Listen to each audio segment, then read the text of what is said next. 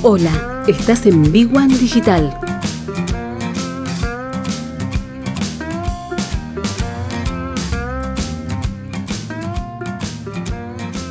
Pero bueno, lo que yo te quería hablar era un poco, bueno, saliendo de esto, ¿no es cierto?, que es totalmente eh, coyuntural, es cómo vos podés planificar el largo plazo.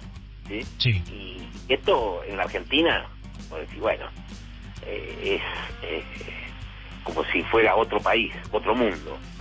Sin embargo, hay algunos instrumentos que pueden llegar a ser interesantes a la hora eh, de planificar tu largo plazo. Eh, alguna vez nosotros dijimos que eh, la regla era de tus ingresos el 50-30-20, ¿no? Sí.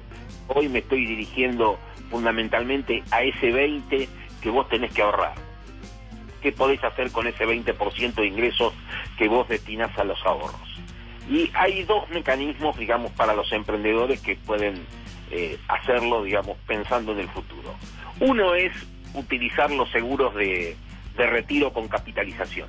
Es decir, estas son, puedo decir, bueno, uno pensar en 10 años, 20 años, 30 años, y la verdad que vos decís, eh, eh, es, es utópico.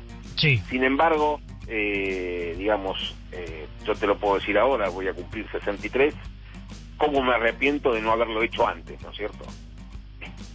Eh, porque bueno, eh, hay algunas circunstancias que tienen que ver, justamente hoy lo hablaba eh, con el abogado, digamos, por el tema de que cuando vos te retirás y te jubilás, perdés todos los derechos de la obra social.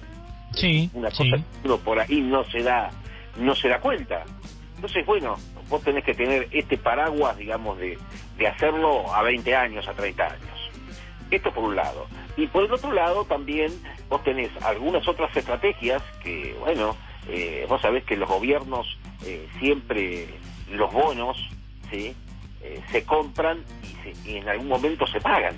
Sí. Y vos decís, a 20 años lo van a pagar. Bueno, eh, puede no pagarlo Argentina, pero hay otros países que permanentemente van pagando su, su renta y su amortización. Entonces vos decís, eh, estas son las estrategias que vos tenés que mirar de largo plazo. Eh, vos me dirás, ¿es de imposible cumplimiento? Y un poco sí.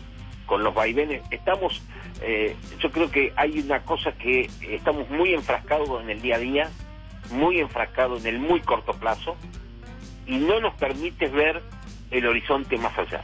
Es decir, así como alguna vez te hablo que vos tenés que gestionar muy bien tu 80%, es decir, el, el 50% que implican tus costos y el 30% que representa tu utilidad, esta vez yo digo, tenés que fijarte y separar este 20% de los ingresos con una estrategia bien de largo plazo.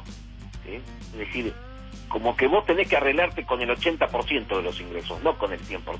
Sí. Por sí. supuesto que cuando vos estás bajo de la línea de flotación, y bueno, eh, no lo vas a poder hacer. Pero si vos no lográs llegar a este objetivo, algo estás haciendo mal. Sí. Sí. Completamente. Planteátelo porque eh, algo estás haciendo mal. Entonces, eh, volvemos a lo que muchas veces decimos. Si siempre vamos a hacer las mismas cosas, no esperemos resultados distintos. Y bueno, de hecho, los emprendedores de alguna forma lo están haciendo. Porque si no, no habría el caudal de emprendedores que hay en la Argentina. Sí, sí, sí. Sí, totalmente. Eh, es decir, eh, es uno de los países en la región que más emprendedores lanza. Sí. Vos decís, ¿es de casualidad o es de causalidad?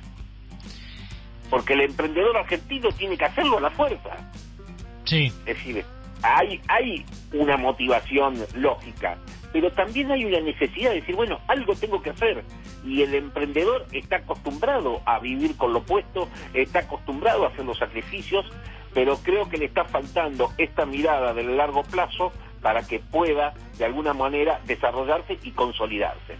Esto es quizás lo más difícil de entender.